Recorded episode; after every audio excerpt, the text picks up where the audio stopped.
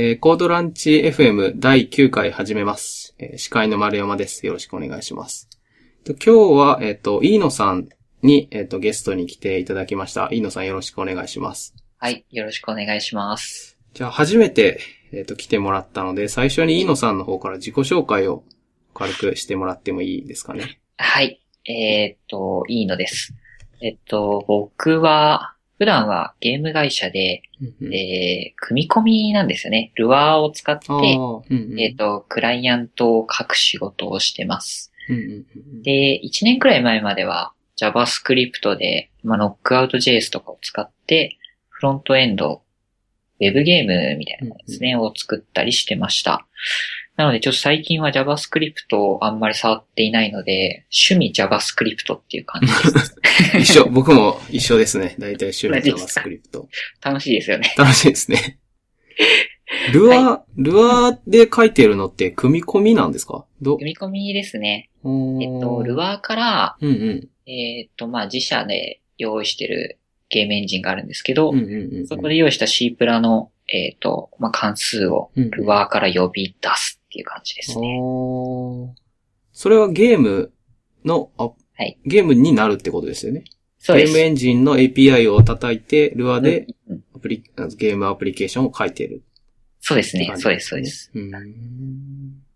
結構、えっ、と、ルアーが JavaScript に書き方が似ていて、うんうんうんうん。なんかあんまりそうですね、苦労しないですんなり入れましたね。おーなんか似てるっていうのは結構聞くけど、な、うんなんか、源流が同じとかあるんですかね？な、なんなんですか源流か。いやー、源流は聞いたことはないんですけど、なんだろうな、その、プロトタイプベースに近いというか、う。インスタンス作って、うんうん。そこに機能を追加していったりうーん。ますし、あとは、そうですね、クロージャー使えたりとか、おこういう JavaScript で結構便利に使えてた機能が、公開関数もありますし、うんうんうん。一通り使えるので、そうですね、JavaScript 書いたことあると、気にせずに結構ガリガリ書けちゃいああ、ます。そういうもんなんですね。うん。うん実行も早いです、すごく。ああ、組み込みに使われるっていうから、まあ、メモリーとかもうん。適切に使ってるんでしょうし、すごいですね。うんそうですね。いい言語です。で、えっ、と、ルアー、普段はルアー書いてて趣味 JavaScript で、今日はルアーの話じゃなくて、まあ、JavaScript の話をはい。しようかなと思ってて、えっ、と、ポリマーですね。最近よく話に上がってくる、はい。ポリマーの話を今日はしましょうか。はい。ポリマーしましょじゃあ、ポリマーってなん、なんだっていうのをう。なんぞやってるお願いしていいですか？はい。えっ、と、ポリマーですね。ポリマーは、まず最初にざっくり説明しますと、うんうん。まあ、Google が開発しているうん JavaScript の UI フレームワークうんうんうん。みたいなのかなですね。で、まだ開発中で、今のステータスはデベロッパープレビューです。で、えーまあ0.5くらいかな、バージョンが。うんうん。で、まあ、ポリマーって、じゃあ今までとどう違うのよっていうところだと思うんですけど、まあなんか、JavaScript のフレームワークというか、ライブラリって、jQuery とか、うん。Bootstrap とかいろいろあると思うんですけど、まあ結構違うなって思うのが、その、まだ、普及してない新しい技術を取り入れてるんですね、これは。うんうん例えば、そうだな。Web Components っていう新しい技術だったり、うん。データバインディングっていう、まあ最近結構いろんなフレームワークで使われてると思うんですけど、うんそういう機能もすでに取り入れているっていう結構新しいフレームワークなんですよね。うんうんで、まあなんかそういうのもあるんですけど、ポリマーにはなんかもう一個意味があるみたいで、うん。うん。えっ、と、Web Components という、まあこれは後で説明する、しようと思ってるんですけど、新しい技術を、と Google の Chrome ブラウザーチームがブラウザーに Web Components を実装する上で、うんうん。まあ、実際にこうユーザーが使った時にどういうことが起きるかとか、うん使いづらいなっていうのを知りたいなと思うんですけど、うんうん。それが Google のポリマーチームがまあ率先して使っていくことで、えーまあ、ユースケースですねうん。をフィードバックして、うんまあ、この辺が使いづらかったよとか、うんうん。ちょっと変えませんかっていうので、えっ、と、Web コンポーネンツがそれを内容を反映して、いろいろ書き換えているようですね。うーん。なんか、Google の人のブログで見た限りだと、その、実際にポリマーで使ってみたら、うん。結構バグバグしくて、動かないっていうのがザラにあったらしいんですね。うん。なんで、その辺かなり貢献しているようですね。うん。かな。えーっと、そうですね。なので、まあ、ちょっと大げさなこと言うと、ポリマーを使うと、Web コンポーネンツって新しい Web の未来を切り開くものにうん貢献できるんじゃないかという。かっこいい そうですかっこいいやつや。かっこいいフレームワークです。あれですね、Web コンポーネンツみたいな、こう、さらに上にあ他のアプリケーションが載ってくるものって、その、実際にアプリケーションを作ってみないと、何が使いやすいとか、ここがバグだとか、うんそういうのが分かりにくいですよね。まあ、フィードバックする何か、フィードバック元が必要になってきますもんね。そうですね。うん。今までだとその作って、はいどうぞ、うん。ユーザーが使ってみて、うん。うん。あれってなって、うん。またそれが、そうですね、なかなか修正できないと思う。そうですよねそのまま。うん。JavaScript 忍者たちが、まあ頑張って対応。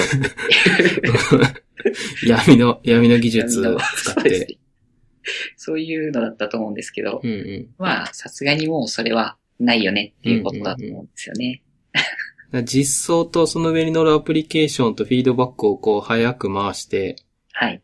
その世に出る頃にはもう参参考実装があるみたいな、そういうそうですね。のを目指してるんでしょうね、多分。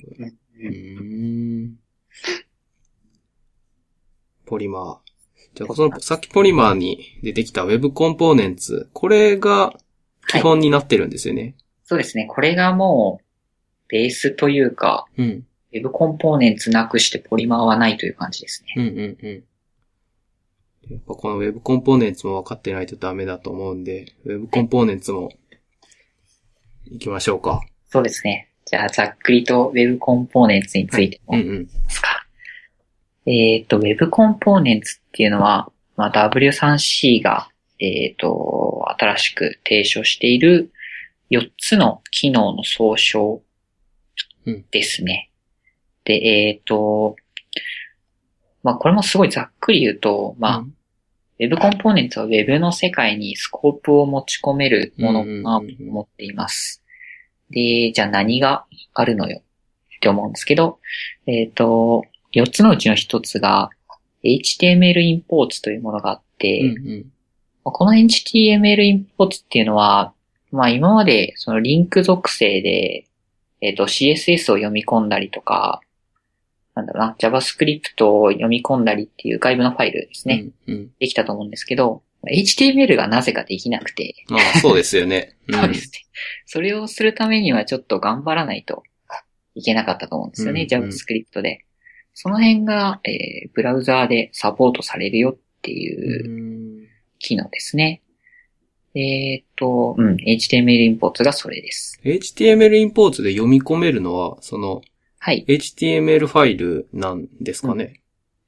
ああ、そうですね。まあなんか、えーっと、リンク属性が拡張されたというか、そうですね。それをして、う。うんんその HTML、読み込み先の HTML の中にスクリプトタグとか、しリンクタグで CSS 書いてあった場合、それらも、あ、そうですね。それらもえ出ます。ーほそうですね。そこがいいところですね。そのまとめておけるところですかね。ー今まで一個一個頑張って入れてたものが、うんうんまとめて書けるっていうのが結構便利なんじゃないかなと思ってます。これじゃあリンクタグみたいに読み込むってことは、読み込んだ後、その読み込んだ HTML は、はい。どう、どうやってボディとかにそ突っ込めばいいんですか？使えるんですよね、えっと、きっと。これは使えるんですけど、えっと、読み込んだだけだと特に表示はされず、うん。えっと、その読み込んだ要素をクエリセレクターだったかな、うんうんうんうんで取ってきて、うん。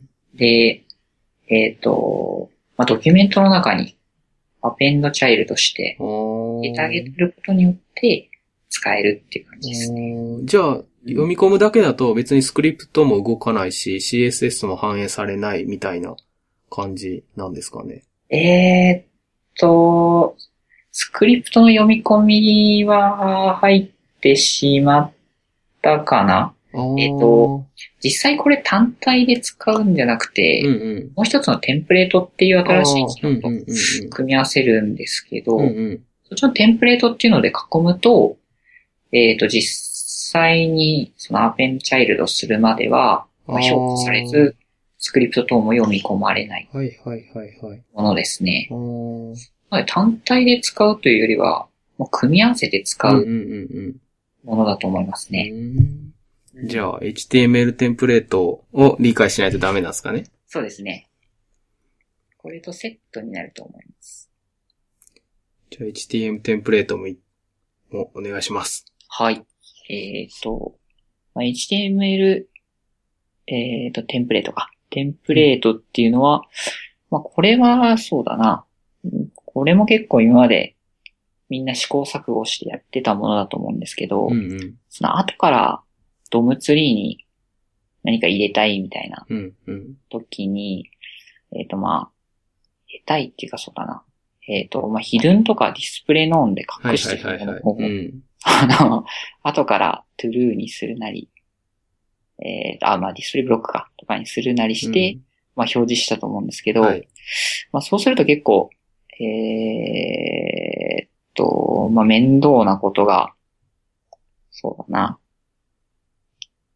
先に画像を取得されてしまったり、うんちょっと ID とか CSS の管理がちょっと面倒だなっていうのがあったんですけど、このテンプレートタグっていうのが新しくできて、うん。それで囲っておくと、えっ、と、まあ、これ、評価が走らなくて、うんうんレンダリングもされないし、うん。うん。あとは、そうですね、えっ、と、まあ、スクリプトも実行されないんですよね。アクティベートされるまで。ドムツリーには一切入ってこないってことでですかそうですね。うん入ってないですね。うん。で、それを実際に、えっ、と、まあ、セレクターで取ってきて、うんうん。で、アペンドチャイルドしてあげることでうん、初めて評価されて画像を取得したりとか、まあ、あとは JavaScript が実行されますね。うんこれ、そうですね。テンプレートでまとめた別のものをインポートで取ってきてっていうのがうん。結構使うんじゃないかなと思います。おーじゃあなんか UI のパーツみたいなのを作るときにうん。別の単独の HTML にテンプレートタグ書いて中うにん。うん。こう UI の div とかの構造とスクリプトタグとかうん。CSS スタイルタグとかを書いてこうそうです他ね。からも読み込めるようにしておくっていうのが組み合わせるんですかね。そうですね。うんこれをすると、もう結構使い回しっていうのが楽になるんじゃないかなっていう、うん、感じがしますね。今まで JS の世界で使い回し、JS の世界とか、まあ、HTML の世界で使い回ししんどかったですもんね。しんどいですね。ね しんどかったなそうですね。ID の管理とか大変でしたね。そうですよね。うん。しかもディスプレイノンとかで置いといても、はいそのドムツリー上にはあるから、セレクターになんか引っかかってくるとかもあるし。ありましたね。ですよそうですね。それがいいですね。その、引っかからないっていうのが。うん。うん。なんかスクリ、スクリプトタグを、その、HTML テンプレートみたいに使うっていうハックが。最近、最近、今もあるのかな？最近までこう、ありまして、ねああ。ね。タイプ属性をなんか JavaScript じゃなくて、うん。X なんとかなんとかにしておけば、評価は知らないからみたいな、ありますあね。ありましたよね。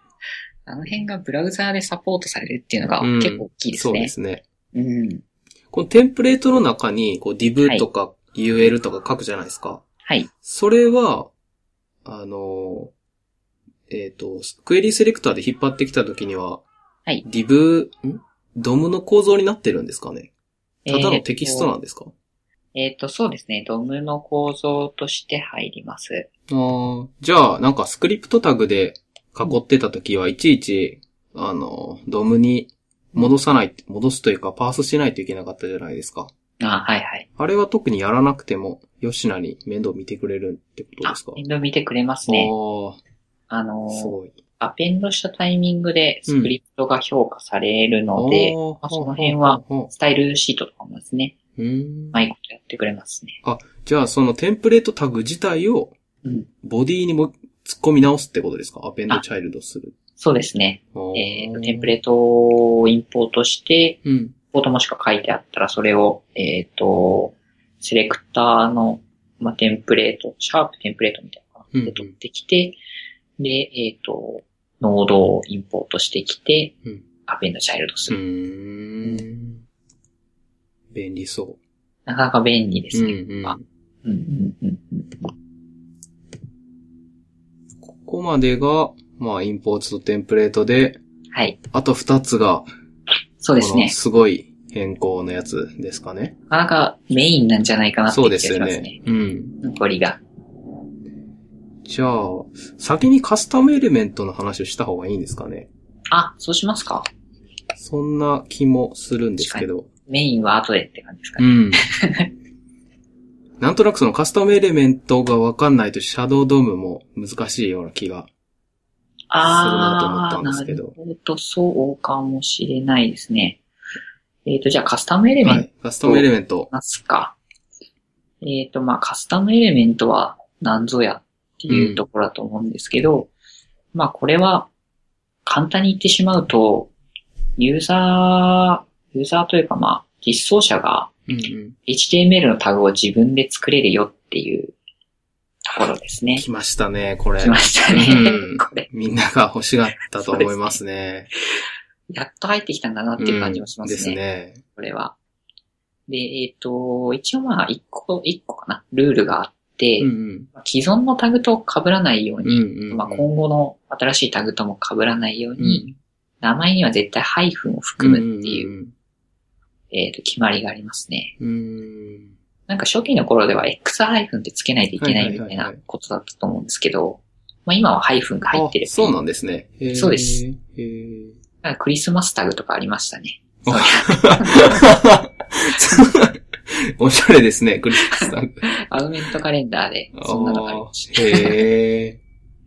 そうですね。おしゃれだ。と、これまあ自分で作れるっていうことなんで、まあうんより使い回しですよね。うんうんうんうん。が、すごく使い回しがしやすくなったなと思います。うんうんうん。うん。いや、なんか自分で、え、例えば X- まあクリスマスだったら X- クリスマスって書いとか、X- カレンダーとかなんかこう作って、うん実際内部の実装、内部にこう、結局 div とか書く必要がある気がするんですけど、それは、ど、どうやってしておくのがいいんですかね？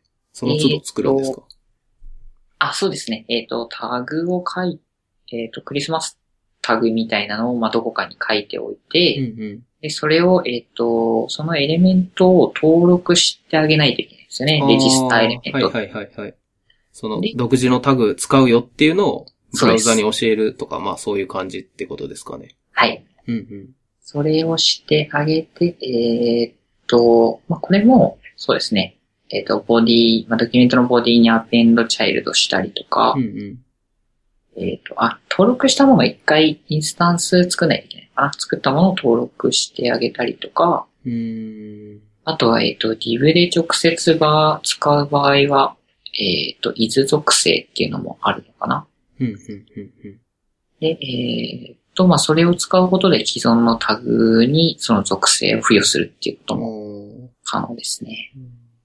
うんえ、そのクリスマスタグのはい。中身は、え、い、て、HTML テンプレートとかで書いておくってことですか？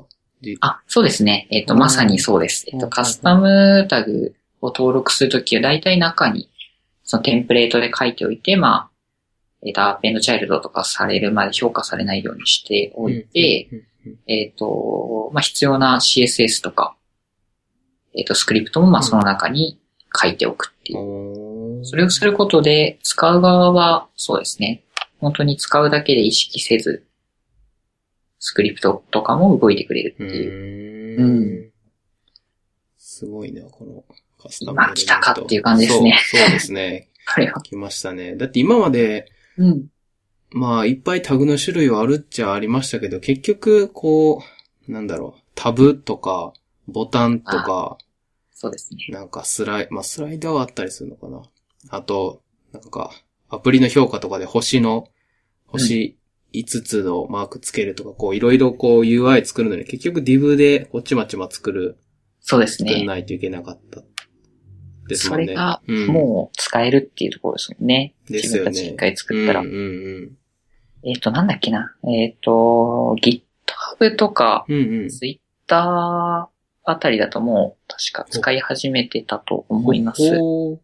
え、じゃあこれ、ブラウザは幅広く対応しているってことですか？いや、えっ、と、使えないブラウザーももちろんありますね。それ、 fall, fallback できるんですかねその、ツイッターとか使っちゃってるのは大丈夫かな、サポートされてるかどうかの判別はできるのであ、あ、はいはいはい、はい。普通に使えなかった場合っていう回避コードを入れることになると思います。とサファリと IE だとまだ使えないのかな？そうなんですね。まあ、IE はわからん。まあ、使えないのかもと思いましたけど。そうです。サファリもなんですね。まだ使えなかったと思います。で、Chrome だとまあ使えて、オペラも最新のものだったら使えるのかな、うんうんうん Firefox もそうですうん。ね。まだフフラグ必要だったかなでも使えたと思います。おー。まあ Chrome とオペラは一緒だから。そうですね。でも。サファリはなんか、去年？一昨年？だったっけ、なんか、WebKit から、こう、はいフォークしてブリンクに変わって、Chrome のチームとサファリのチームが分かれちゃったじゃないですか。そうですね。まあその時に、その Web コンポーネンツ関係のコードがザクッとうん WebKit から消えたみたいな話を。あ、そうなんですか。うん、そそうらしい、らしいっていう話を聞いたことありますね。なるほど。ちょっと悲しそういですすでねけ。どね。後から、まあ確実にこれは世に浸透していくと思うので、うんうんうん。まあちょっと後から自分たち入れるの大変ですね、これ。まあそうですね。かなりドラスティックに変えないとそうですね。ですよね。結構中を大きく書き換える必要があるみたいですね。うーん。なかなか。なんかあの、ウェブコンポーネンツをうん。作ってるというか、ちょっと手入れてる人が日本人で確かいて、うんうん。その人のブログを見てる限りだとうん大変だって書いてありますね。結構深いところまで手を入れないと。そうですよね。これ、ウェブ、あ、ウェブコンポーネンツ自体はどれぐらいやってるんでしたっけ？ウェブ構長くですか？あ、えっ、と、このプロジェクトですよね。うんうん。えっ、と、いつからあったかな ?2013 年くらいから始まってるのかな？そうですね。始まっていて、えっ、と、ちょっと正確なところはわからないんですけど、うんうん2013年頃からはあったと思います。ちょっと Google トレンドで見てみようかな。ウェブ。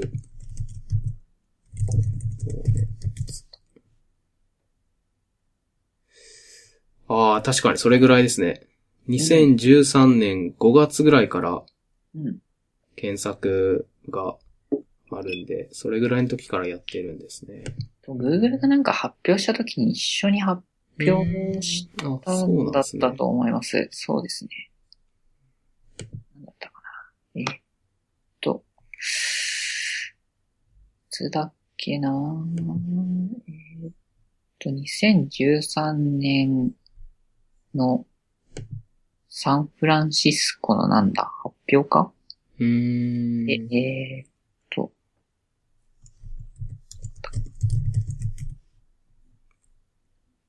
そのタイミングで Google がポリマーを発表したのかな？へえ。うん。ああ、なんか、うん、なんとなく記憶にあるような気も。そうですね、ちょっと前でう。ん。へえ。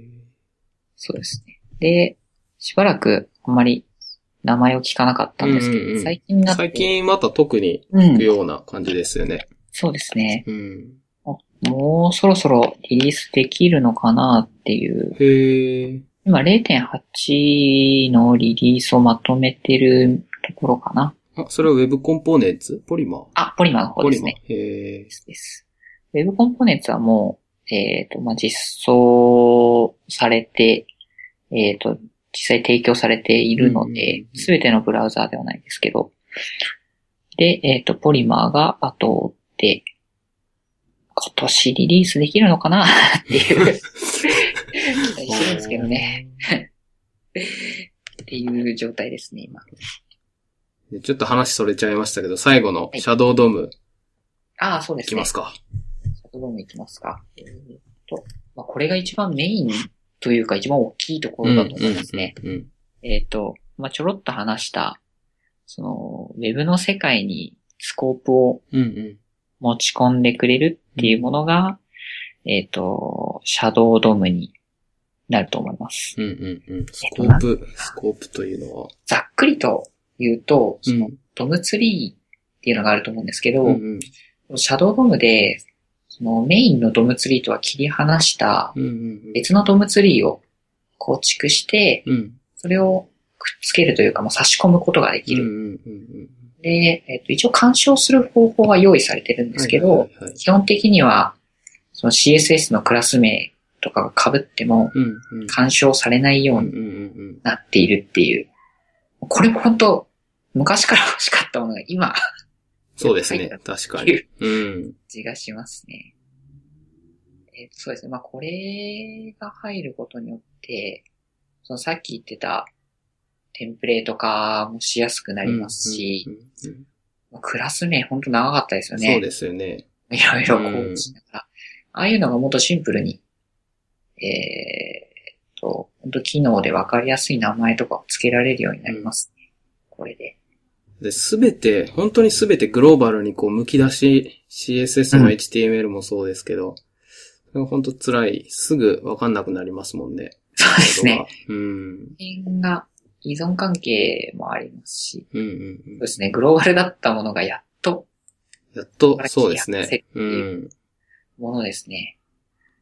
で、なんだろうな、まあ、その、シャドウドームでスコープができて、その中に、うん。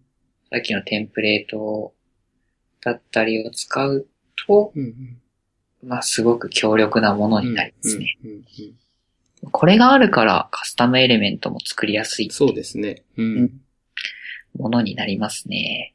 じゃあ、実際こう、HTML インポーツ、テンプレート、シャドウドーム、カスタムエレメントってこう分かれた仕様にはなってるけど、まあ、使うときは、うん。多分その独自の、まあ、X クリスマスっていうタグを実装、カスタムエレメントで実装して、うんで、そのクリスマスタグの中身はシャドウドームで外から干渉されないように隠蔽しておいて、で、外部から使いますのを HTML インポーツでこう読み出して使いますっていう、まあ全部結局こうまとめて使えるようになってるっていう形なんですかね。はい。うんすごく今のがわかりやすい。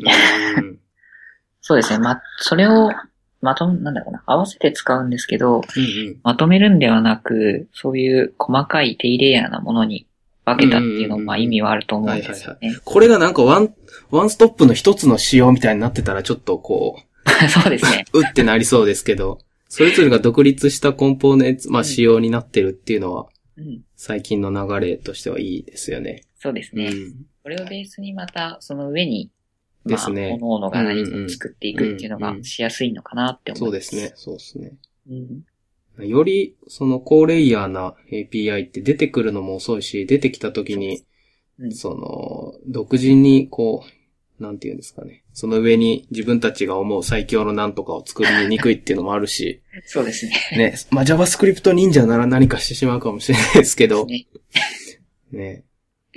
そこでまたなんか独自実装が入ってしまうんですうんよね。うんうん、そうですね、そうですね。これくらい低レイヤーになってると、まあ上に作りやすいうし、ん、思います、そう思いますね。使いやすいなと思います。なんか、これを聞いてて思ったのは、はい。僕、Android のアプリも書くんですけど、その、おー Android のアプリも、こう自分で、あまあ、Android のアプリ自体は XML で画面作るはい。ことになってて、で、そこに、基本、その、ボタンタグであったり、うん。タブタグであったり、イメージタグとかこうあるんですけど、自分で独自のタグも作れるし、うん。っていう、その、なんだろう、同じようなことをできるようになるのを想像しましたね。アプリをああ、作る上で、その UI フレームワークを実装する上で必要なパーツ群だなっていう感じはしますね。確かにそうですね。うんと多分 HTML ってもともとドキュメントでそうですよね文。章を書くものだったのが、いろいろ要件が増えてきて、うん。うん。まあ、おのおの JavaScript で頑張ってたものを、うんんなんだろうな、これで初めてというか、まあ、アプリとして本当に作りやすい。アプリ、うんうんうんビューが作りやすいのかなそうですね。ビューを作りやすくなる、なってくるそうですね。感じですよね。これが、うん、UI ビューの代わり、近いものになるのかなと。うん。うんうんうんうん。あ、そうですね。iOS で言う UI そうですね。とか、Android で言う、なんだろう。Android は単にビューって言ってたかな？ビューはい。なるような感じですよね。そうですね。これでやっと アプリの土台ができるのかうん。なと思います。まあ、なんだかんだ言っても今、いろんなプラットフォームで動くものってブラウザしかないですもんね。そうですね Android アプリは Android だけだし、iOS は iOS の上だけだしっていうのがあるので。そうですね。これができると、本当にマルチなプラットフォームでうん。一つのアプリが作れる。そうですね。ちょっと見えてくる感じはしますよねね。未来を感じますねう。ん、うん。うん。しかもブラウザーが提供しているモダンなものでそうですね。うん。できるっていう。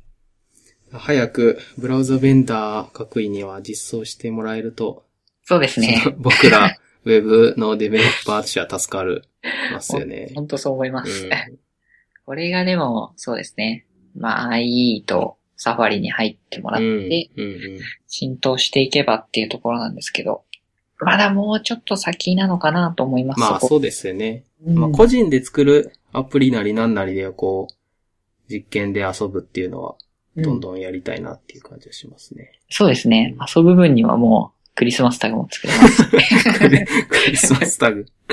おしゃれ。楽しいですね、なかなか。なんか、初期って、その、ウェブコン、ああ、そうか。いや、ちょっと待ってください。僕は先走った気がする。お いや、次行きましょはい。う。で、ウェブコンポーネンツが、の話はざっくり、ざっくりでもないな、結構こう、詳しく教えてもらったんで、はい。で、じゃあ実際これをポリマー使ってるんですよね。ポリマー、そうですね。ポリマーはこれをベースに、ウェブコンポーネンツをベースにうんうんうんしています。うん。そこら辺のこう、関係みたいなのを、うん。ポリマー、あ、関係でもないのか。ポリマーがどういう風に使ってるかみたいなのを話してもらえればいいのかな？はい。そうですね。やっと本題というが一応、うんのテーマですね。今日はポリマーの話。はい。はい。行きましょうか、じゃあ。はい。えっ、と、ポリマーが、まあ、さっき言った UI フレームワークなんですけど、えっ、と、実際 Web コンポーネンツをその生で使うと、うんうん。結構めんどくさいんですよね。その、うんうんうん インポートして、はいはいはい。まあ、低レイヤー、さっき言ってた低レイヤーがゆえにっていう話ですよね。上にですねわ、かりますわかります。それを直接デベロッパーが使うとなかなかうん。とっつきにくいとうんいううか、んうん。手間が多いんですけど、まあ、その辺をポリマーが、その低レイヤーの上にもう一段重ねてくれて、まあ、うんうん使いやすくなっているっていうイメージですね。うん。で、ポリマーの中に、えっ、と、Web Components JS っていう、まあ、ちょっと前までプラットフォーム JS みたいな、うん、そうですよね。名前が、そうですね。名前最初この、ちょっと余談なんですけど、ポリマーが出てきた時に、プラットフォーム JS は、そうですね。がポリフィルでポリマーってなんか名前が全部こう、何を言ってるんだみたいな名前わかだったのがりづらかっ、たですよわね。かりづらかったですよね。なんだろう、抽象的すぎるとそ、いううそうですね。そううん。そうですね。っていうポリフィルするものが、まあ入ってる。うんうんうんうんうん。だから対応してないブラウザ上でも動かせるように、そうですね。忍者が作った、忍者が Google の中の JS 忍者が作った。は Web コンポーネンツのポリフィルい。ですよね。JS 実装。うんそうです。これを使うと、えっ、と、IE の11とかいけんのかな ?IE と、あとはサファリもうんうんうん対応できます。なのでまあ、えっ、と、Web Components JS だけ使うっていう場合もまあ人によってはあるのかもしれないですね。ああ、はいはいはいはい。確かにありそそうですね。っていうのを、まあ、ポリマーは含んでいます。うんで、えっ、と、まあ、ポリマーメインなんですけど、ポリマー何かっていうところで、えっ、と、ポリマーには大きな機能があって、う。うん。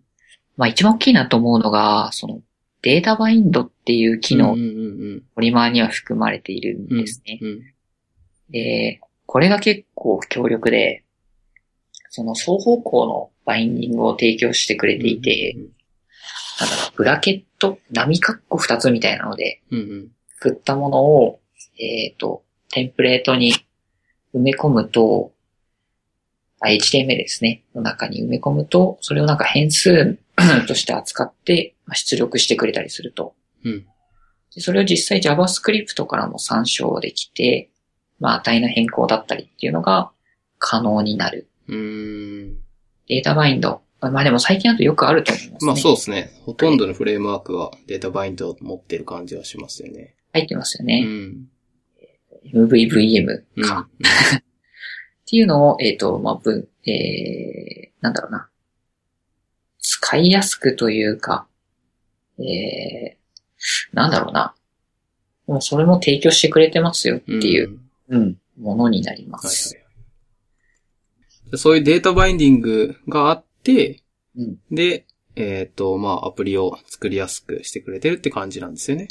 そうですね。そうんの機能で、ユーザーがより、まあ今の時代に合ったうん、うん。作りやすくしてくれているのがデータバインディングですね。はい。で、じゃあ、次かな？次がポリマーの真骨頂なんですかね。そうですね。ポリマーのメインにあたるメイン。これを使えばいいぞってうんいうのが、まあ、あれですね、エレメンツっていうところですね。で、これ、エレメンツが、まあ、二種類かな、大きく分けてあって、うんうんうんなんだろう、ベースのレイアウトだったりとか、まあ、ユーザーの入力とか、XHR を固めてあるような、えっ、と、機能が、ポリマーのコアエレメンツっていうもので、まあ、基本は、このコアエレメンツを使って、まあ、アプリケーションを実装していくものになります。これは、その、今まで、はい。あの、ボタンを作るんだったら div で囲って中にスパン入れて、文字入れてとか、なんかスライダー作るんだったら、みたいな、うん。タブだったらとか、そういうのを提供してくれてるものなんですかね。あ、そうですね。これが、えーっと、そのカスタムエレメントうんうんうんで、内部で定義されていて、うんうんその、例えば、えーっと、コアボタンだったかな？ボタンっていうタグで取ってくると、うんもう本当ボタンがそのまま使えるんですよね。機能としても入っていて、で、その中にデザインも含まれているっていう、そういうなんだろうな、とカスタムエレメントで定義されたものが、このコアエレメントの中にいっぱい用意されている。うんうんうんうん本当一通りの簡単なアプリケーションだと、もうこれだけで作れてしまうっていう感じですね。なんか iOS でも Android でも、その、まあ基本ビルトインで UI パーツみたいなこう揃ってるじゃないですか。あ、はい。それが、こう、ポリマーによって提供されているんですかね。あ、そうですね。えっ、と、デフォルトのパーツっていうか、うん今までなかったものが、うんまあ、なんか、簡単なものだったと思うんですけど、うん。そういうのがちゃんと用意されているっていう。うんそれだけでパーツが、なんだろうな、組み合わせていくだけで作れてしまうっていう。なんかその UI の見た目はなんとなく想像つくんですけど、はい例え。ばボタンだったらクリックされた時とか、ディセーブル状態とか、そういう機能的な面もあ入ってるんです。か？その辺もサポートされます。おー。なんだろうな、えっ、と、まあ、拡張もできるんですけど、うん。あのクリックを、タブだったらクリックすると色が変わるとか、うんうん。色は自分で定義するはい必要があるはいはいはい。うんなんですけど、まあ、そういう基本的な機能はすべて中に入っていて、で、なんだろうな、僕的に結構嬉しいなって思うのが、うんその、JavaScript は、まあ、好きで書くんですけど、うんうんデザイン側があんまり得はい意じゃない。はいはい。うん。わかるまあなんかこ。うすごくわかりますね。そうですよね。うん見た目をなんかこう、なんだろうな、こういう感じで、みたいな、うん色とか配置を指定してくれれば作れるんだけど、ちょっと自分で考えて作るのは、そうですね。厳しいぞっていう厳しいですよね。人たちにとっては、もう結構おしゃれなデザインで、ああ。シンプルなものですね。はいはいはいはい用意されてるので、もうそれを使うだけでいいっていう、本当ありがたいうんものですね。なんかブートストラップがそういうポジションあるじゃないですか。そうねはいでも。あれ、ブートストラップ使うと、ブートストラップっぽさがこう前面に出るんですけど、そうですね。そういう感じはないんですか？これは。これはもうちょっとシンプルなものですね。うんまあ、ちょっと近いものだと思うんですけど、うんうんうん、もう少しシンプルなものです。うん。うーん。なんだろうな。えっ、と、特徴がないから、その、んないというか、うん、薄いんですかね？主張しない感じなんですかね？デザインとしてはそうですうね。ーんえっ、と、で、もっとなんかデザインを主張したものっていうか、マテリアルデザインうんうん。を反映したものが、えっ、と、ペーパーエレメンツっていう、はいはいはいはい。そのコアエレメンツをベースにして作っているうん。ものですね。うんうん。があって、これを僕はよく使いますね。もう本当それを使うだけでマテリアルデザインが使えるっていう、うんもう本当におしゃれなうんうんうん。UI パーツっていう感じです。なんかそのコアエレメンツをベースにしてるってことは、そのペーパーエレメンツっていうさらにそのおしゃれなやつは、例えばコアボタンみたいなのがあったら、ペーパーエレメンツではペーパーボタンみたいなのにこう書き換えればもうサクッと動くもんなんですか？えっ、と、そうですね。えっ、と、インポートしてあげないといけないんですけどまあ用意されていて、うんうん。で、それを、その HTML をインポートすることによって使えるようになります。うーん。結構そうですね。なんかこの先の未来というか、うん。カスタムエレメントと、まあ、ウェブコンポーネンツですね。が出たことによってこういうのができるようになったと思うんですけどうん、うん結構おしゃれなパーツをうん。どんどん世の中の人が定義してもらっうんうんうんてきて、で、まあちょっとデザインが苦手な僕とかが、うんうんうん。それを恩恵をいただくというか、んんんっていうのが、まあ、できるし、それをやってるっていう感じです。ね。その、コアエレメンツ自体もカスタムエレメントだと思うんですけど、はい。そのペーパーエレメンツは、そのベースにしてるってことは、さらにそのコアエレメンツを継承するなり、拡張するなりしてるっていう形なんですか？そうですね。えっ、と、ペーパーエレメンツ内でコアエレメンツを呼んでいたと思います。おー、あ、そうなんですね。そうです入れ子になっているイメージですかね。はいはいはいはいインポーツね。うんまあなんかコアエレメントをラップして、デザインとかアニメーションとか機能を少し足して、はい。こう、いい、も、も、見た目がもっといいものにしてるような感じなんですかね。そうですね。っていうのがあります。これはポリマー標準のものなんですか？ポリマーが持ってるんですか？ポリマーが持ってる標準のものです。なんか、えっ、と、Google でマテリアルデザインを知ってると思うんですけど、うんうん。まあ、それを、なんだろうな、実際にポリマーが使って、マテリアルデザインを作ってるチームに、これもまた、えっ、と、Web コンポーネンツの関係みたいな感じで、フィードバックして、えー、ポリマーがユースケースを作ってるっていうもいあるらしいですね、意味としてはうん。うんうんうんそうそうですね。本当におしゃれにできるなっていう。なんか jQuery でも jQuery プラグインにいっぱいこうん。う、ものがあったじゃないですか。まあ、今もあると思うんですけど、はい。あれらって、そう、それぞれに使い方は違うし、作り方も違うし、で、しかも言ったらデザインもそれぞれ別々だから、各々はおしゃれでいい感じでも、それを一つのアプリの中に入れると、ちぐはぐになりますよね。ごっちゃごちゃになります。うん。それをこう全部ワンストップでこう、同じデザインのポリシーで作ってあるっていうのは、作って提供してくれてるっていうのは使いやすさもすごい格段に上ですよね。そうですね。ベースがマテリアルデザイン。うんうんうん。うん。うん組み合わせてもおかしくない。うんえ、ま、あ、そうか。じゃあ、マテリアルデザインってことは、例えばはい、アンドロイドの普通のネイティブアプリで、マテリアルデザインで組んだ場合と、見た目はよく似た一緒のようなものになるってことですかね。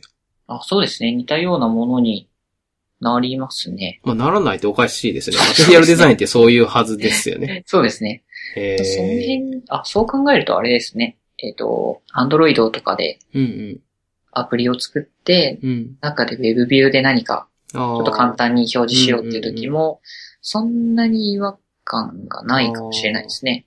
これでいくと。アプリの中でも一部 Web ビューで、特にゲームとかだとお知らせとかは Web ビューですよね。その部分も同じようなデザインでいけやすいとかあるかもしれないですね。そうですね。統一性が出ますうんうね。んうん。うん。まあ、このコアエレメンツとペーパーエレメンツ、うん。アプリサクッと使うには、まあ、ウェブでアプリサクッと作るには、すごい、強力そうですね。これだけで作れる。うん。良さそすごくもう、なんか未来を感じますね、こう。れは。うん。今までのこの div の入れ子から 解放される。デブツール開いて HTML 見たらすげえ div になってるみたいなのからああ、すごかったですね。解放されるわけですよね。そうです。その意味のあるタグが、こう、うんボタンとか、タブとかがこう、置いてあるだけになるはず、なってるんですよね。なんか、Google のサンプルで Gmail を例にしてたんですけど、うん。あの div だって、もう div の div の div あれ、のみたいなやばいですよね。Gmail のページの div はちょっと強烈やばいでですねね。すごい。あれがもっと意味がある、うんなうんうん。んだろうな、メッセージの。はいはいはい。メール一通とかになるとか、そそうので、すね。コンタクトリストはい。とかはもう少しわかりやすくなるとかなんでしょうね。わかりやすすく書けるんで。そこがいいですね。しかも Google も結構、えっ、と、サイトによってはプリマを適用してるんですよね。あ、そうなんですね。おえ、なんか、どういうところでとかあるんですか？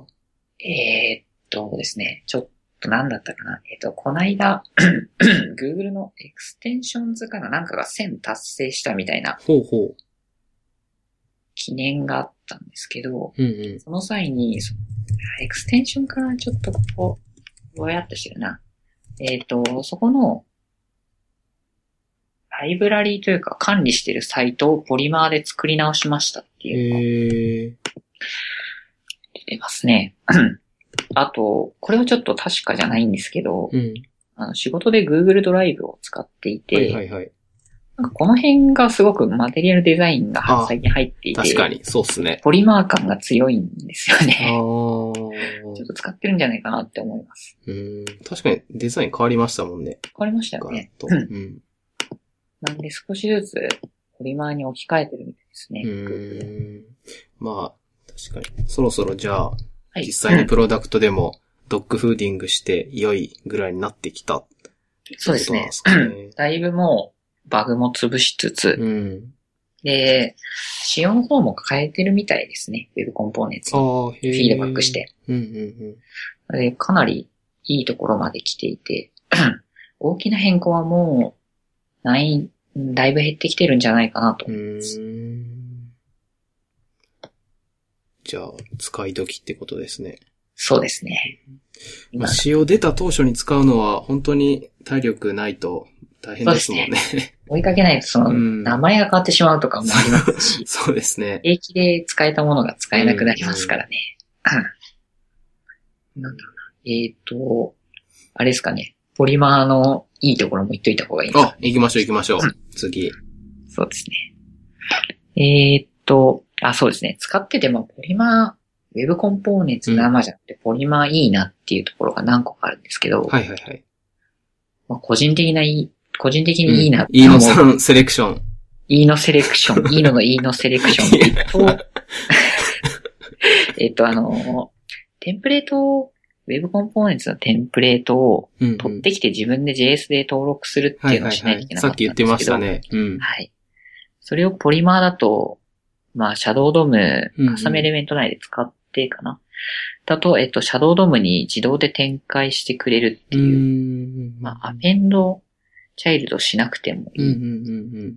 JS 書かなくていい。はいはいはい。テンプレートタグに、まあ、独自のタグ書いとけば、もう何もしなくてポリマー使ってれば、はい。そのまま 普通のエレ、タグとして使えるようになるってことですか？そうです。おー本当に、なんで HTML 側だけで実行できてしまううと。ーん。これが何気に便利ですね。これ、まあ、なんだろうな、Web コンポーネンツって多分その、あえて別々に低レイヤーのものを作ってるんでしょうがないと思うんですけど、うんうんまあ、ポリマーにあるんだ、これがっていうんう 感じもしますね、個人的には。まあでも、そうですよね。仕方ないというか、まあこういうことをしてくれるために低レイヤーを提供して上にアプリを、そうですね。ライブラリーなりフレームワークを作ってよっていう、まあスタンスなんでしょうけど、そう。生で使うのはやっぱ大変ですもんね。それはそれで。大変でうすね。ん。それをポリマーを使うと、まあ、いい感じにやってくれるっていう。一つがそれですね。うん。で、あとは、まあさっき話に出たデータバインディングってうん。いう、うん双方向のバインディングがもうできるっていう、かなり強力ですね。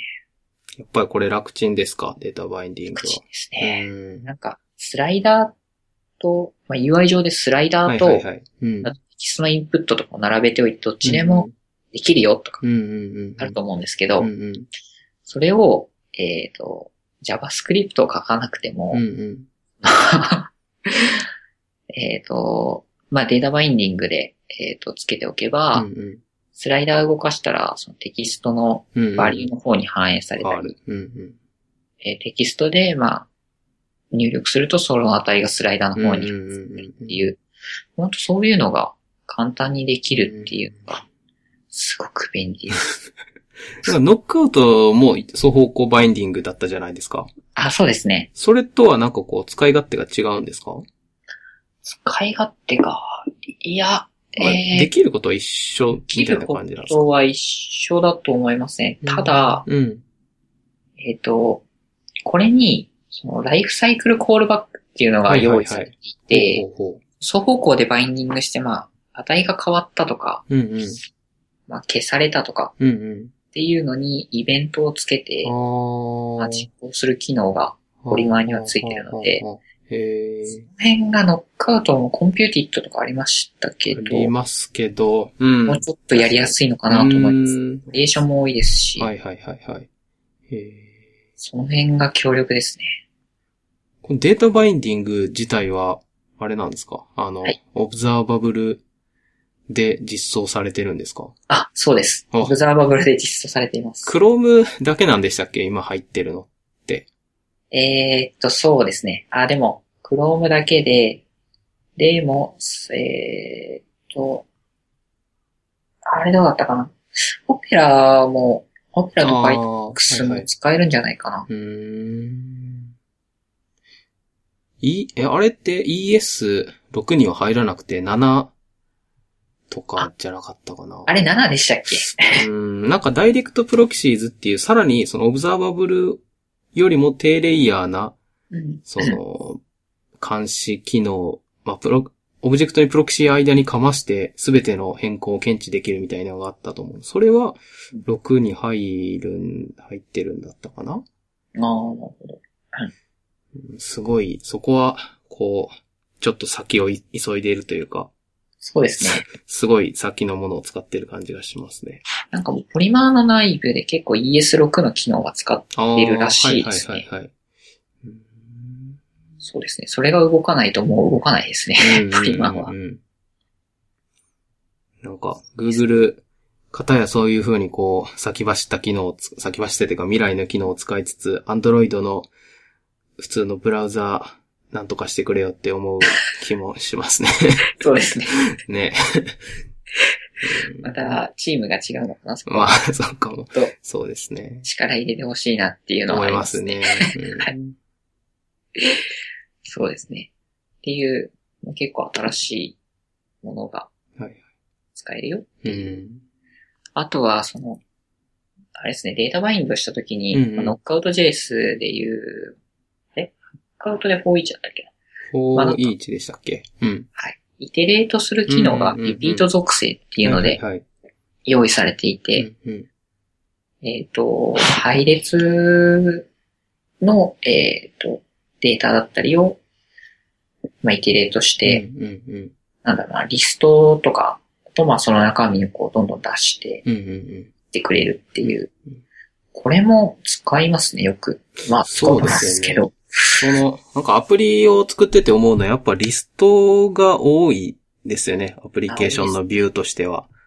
だから、当然、欲しいなって思いますよね。きっとこういう機能。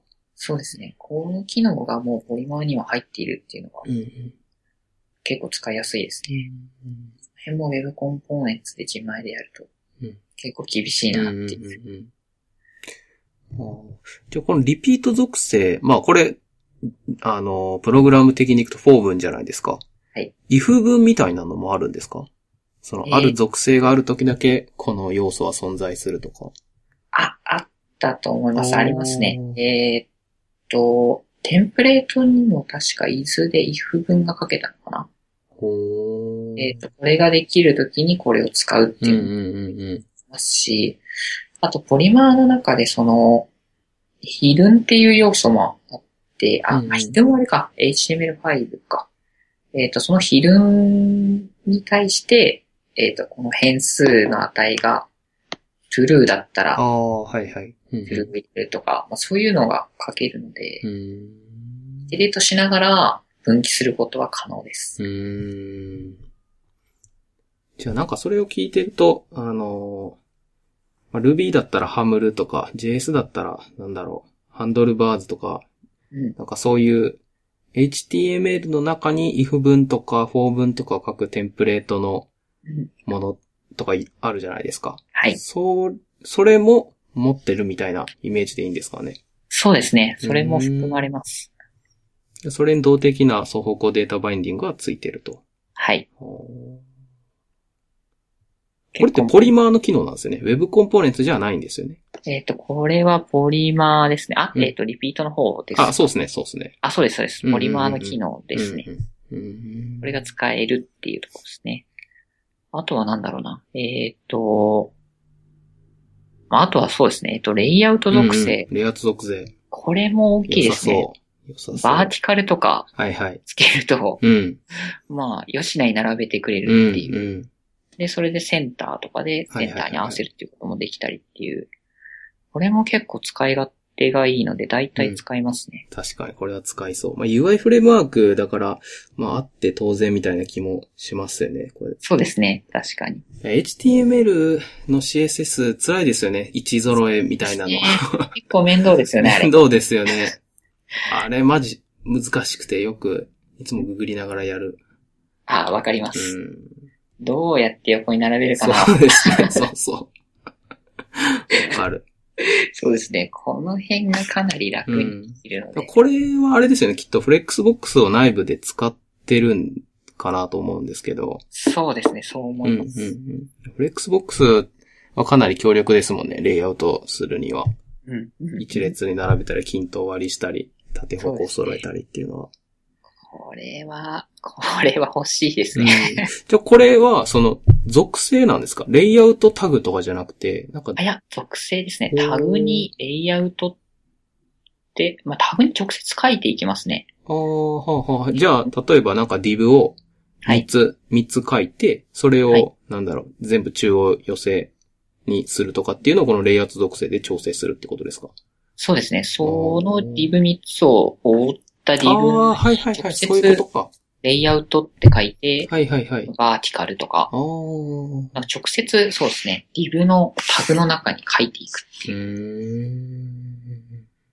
できるので。で、まあ、もちろんこれカスタムエレメントでうんうん。定義されているものにも書けるので、うんうんうん取ってきて使うときに、まあ、レイアウト、簡単なレイアウトの調整とかはもうこれだけで済んでしまいます。ーん。便利そ便利ですう。ね。うんなんかもう無意無意識に使ってますね。CSS でいちいち、その、見た目の構造を書かなくていいってことですよね。左寄せ、右寄せ、中央とか。そうです。うん。間スペースだけそうで。やらなくていいですからね。うん。便利そこれはいいですね。あとは、次はえっ、と、あ、そうだ。エレメントって昔仕様だったと思うんですけど、なんか、とう。うん。気づいたらなくなっていた。何ですか？エレメントって知らないですエ。レメントタグってありましたよね。エレメントタグ？何ですかそれ？えっ。と、なんか、なんだっけな。いつの間にか消えていたので、エレメント、なんだったっけな？ちょっと待って。エレメントタグ。えーと、あ、そうだ。ドキュメントレジスターエレメントってあると思うんですけど。あはいはいはい。それをエレメントタグを使うと、JS 使わないでそのままテンプレートにそのエレメントって書けるっていうものが昔あって、なんか気づいたらなくなっていた。うんうんうんただ、それと同じものがポリマーでは用意されていて、うん。うんうん。ポリマーエレメントっていうタグがはいはいはいはいで。すけど、まあそれを使うと、うん。レジスターエレメントとかしないでも、そのまま書けてしまうという。そのまま書けるってどういうことですか？あ、なんだろうな。えっ、と、これでカスタムエレメントを定義するんですけど、うんなんかポリマーエレメントっていうタグうん。うん。作って、そこにネームでなんか、さっきで言うクリスマスみたいなはいはいはいはい。ネームをつけて、で、うんその中にテンプレートをああ、で、スクリプト書いたりとかやっていくんですけど。それがポリマーにはあるんですよね。へえ。その機能が。確かに。ちょっと便利そうですね。いちいち JS 側書かなくていいってことなんですね。そうです。うんそれが、そうですね。もうなんか、ポリマーには サポートされているっていう。えー、まあ、他の、その、レジスターエレメントがあれば、別にエレメントタグっていうのはなくても、あ、そうですね。上の層で実装できるから、まあ消えちゃったのかっていうのはあるかもしれないですね。あ、そうかもしれないですね。うん確かになくても、レジスタエレメントがあればいけうる。ん、うん。それが、これも、絶対使えますね。はい。便利ですねうん。あとはなんだろうな。えっ、と、あ、そうだ。そのポリマーエレメント内うん、でか、うん。えっ、と、なんか ID を振ったりすると思うんですけど、うん、うん。コーディングしてるときに、うんその ID 属性を振ったものに対して参照がつくというか、ほー。ポリマーエレメント内で JS 書いて、なんか dis ドットダラーってやると、うんうんそのダラーの中にその ID が振られた属性はすべてコレクションとしてかな。えっ、と、入っていて。えっ、と、例えば ID でタイトルとか、なんか、うんうんと、dis ドットダラードットタイトルうんうんと、うんみたいな感じで、うん。そこを参照できるっていう。じゃあ、クエリーセレクターしなくていいってことですか？そうですね。そういうものですね。へテキスト、インプットのテキストのバリューとかもそれで取ってこれたりとかー。うんうんするので、うん。うん。結構便利ですね。かな？それとその辺がポリマーでいいとよかか良いところですか？う。うん、もうちょっと細かいになると思うんですけど、うんその辺がいいですね。おーなんか、やっぱり今、やっぱアプリ書くのにはいろいろ考えられて作られてるってことなんですかね。そうですね、実際に、あしかも Google でもポリマーを使いながらうんうん。サイトを作ってるので、まあ結構考えながら作ってるんだろうなっていう。使う人のことを考うんうん。えて、うん一通りの機能はもうポリマーに含まれてますね。うん。うん。飯野さんは何か作ったんですか？ポリマーで。ポリマーですか、えーっと、実際なんかアプリ作れては今いなくて、そうですね。えーっと、ただ、あん今の自分のその仕事の中で、はいはいはい。内部の人だけが使うようなデバッグ機能で最近ポリマーを作おってみて、いいですね。そういうのいいです典型ね。的な、うんあそうですね。で、その中で今仕事としては使い始めた。あね、すごい。なんか、そのアプリの運用とか、まあ特にゲーム、僕、まあ、前職一緒だったのでゲーム作ってた時には、その絶対 CMS あるじゃないですか。はい。バックエンド側のこうユーザー管理であったり、うんアイテムの管理だったりみたいなとか、ああいうのにすげえ使いやすそうだなって思うんですけどね。あ、そうですね。使うのは社内の人だけだし。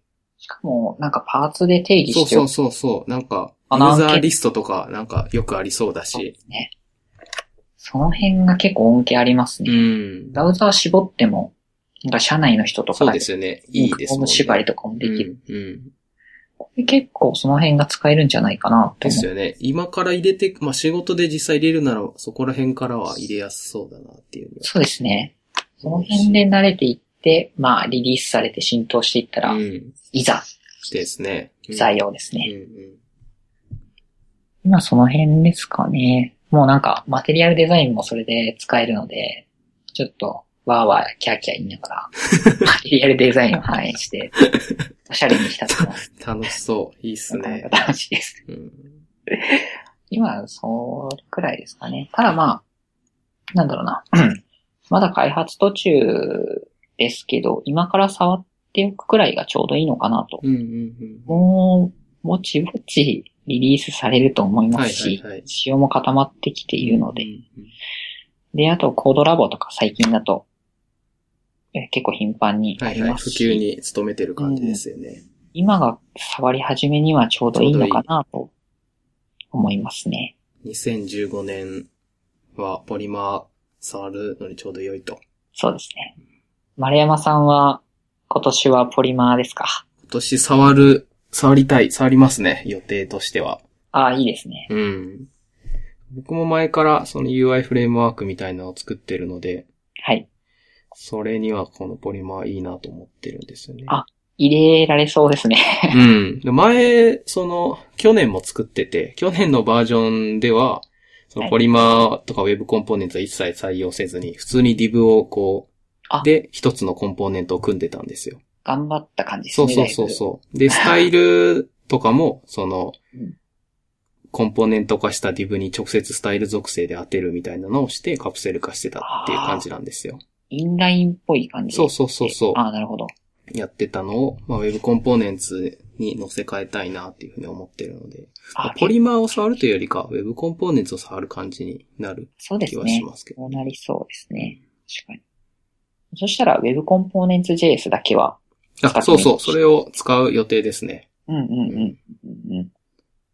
あ、それはなんかいいですね。プロダクトとして。そう、面白そうだなと思ってて。まあ、だから、最終的にはポリマーと似たようなものには、コンセプトはなるかもしれないけど。そうですね。ポリマーの競合にそうそう。あですね。ポリマーの競合ってあるんですか今？えーっと、あんまり聞かないですけど、なんか Firefox でブリンクでしたっけ？ほそういうのはいたっえ。て、ちょっと使ったことないんですけど、うんうん今も開発は進んでいうん。て、うんなんかあっちの方がバージョンが上だったと思うんですよね。なんか2.0とか 結構進んでるんですよ、ね。ほほへえ。えーっと、なんだかな。でもそうですね、競合はありますし、うん。まあ結構低レイヤーな API を用意してくれてるので、うんうん今後他にも出てくると思いますね。うん。うん、まあそうっすね、確かに。そうですね。2000 2015年、なんか、ポリマーと、まあ、 Web Components と、あと React もよく聞くので、そうですここらね。辺が盛り上がってる感じはします。暑い年だと思いますね。うん年をうんリリースされた時にもうすぐに使えるようにはしておきたいですね。いいっすね。うんいいっすね。そんな感じですかね。そんな感じですかねポリマーはい。はい。あ、そうだ。最後に言っておくと、エディターあが、はいはい。Chrome Dev Editor っていう Google が用意してくれているエディターがうんあって、結構それが押されているので、えーまあ最初使うにはいいんじゃないかなと思います。ポリマー専用エディターってことですか？な、何、なんだ、何が特えっ、徴なんですか？と、なんか Google が Dart で作ったエディターで、えっ、と、えーなんだろうなオンラインエディターって言ったらいいんですかね。ブラウザー上で動くへーエディターで、えっ、と、もちろん JS とか HTML も書けるんですけどう、んうん。Dart とあとは、えっ、と、ポリマーをサポートしてくれていて、で、プロジェクトの、えっ、と、初期のテンプレートで、ポリマーのペーパーエレメントとかがあって、うんうんそれを選ぶと、えっ、と、バウアーで、まあ、バウアーで、えっ、と、ポリマーもインストールするんですけど、えっ、と、メインというか一番メジャーなやり方が。うんその辺も、えっ、と、テンプレートを選ぶと、自動でバウアーで。できてくれるってういう。ん。で、あとは、そうですね、内部で、えっ、と、なんだろうな、サーバーを立ち上げて、ブラウザーで実行できうんるっていう。今までは、その Python で、はいはいはい。ケーションサーバー立ち上げて、ましたね。う。うんん、やってたと思うんですけど、その辺がもうデフォルトの機能で入ってるんで、うんちょっと試してみたいなってうんいうと、結構いいんじゃないですか。へーはい。まあ、って言いつつ僕は、アートムエディター使ううんでん。すけどね。エディター、エディターはなんかみんなあれですからね。自分の好きなのがあるから、なかなか。乗り換えるの大変ですけどね。うん。まあ、サクッと始めるにはちょうど良さそうって感じなんですかね。そうですね。手始めに触るのにうん結構わかりやすいんでいいと思います。かじゃあ気に気になった人は Chrome Dev エディターを。ぜひ落としましょう。はい。じゃあ、ポリマーはこんな感じですかね。そんな感じですね。はい。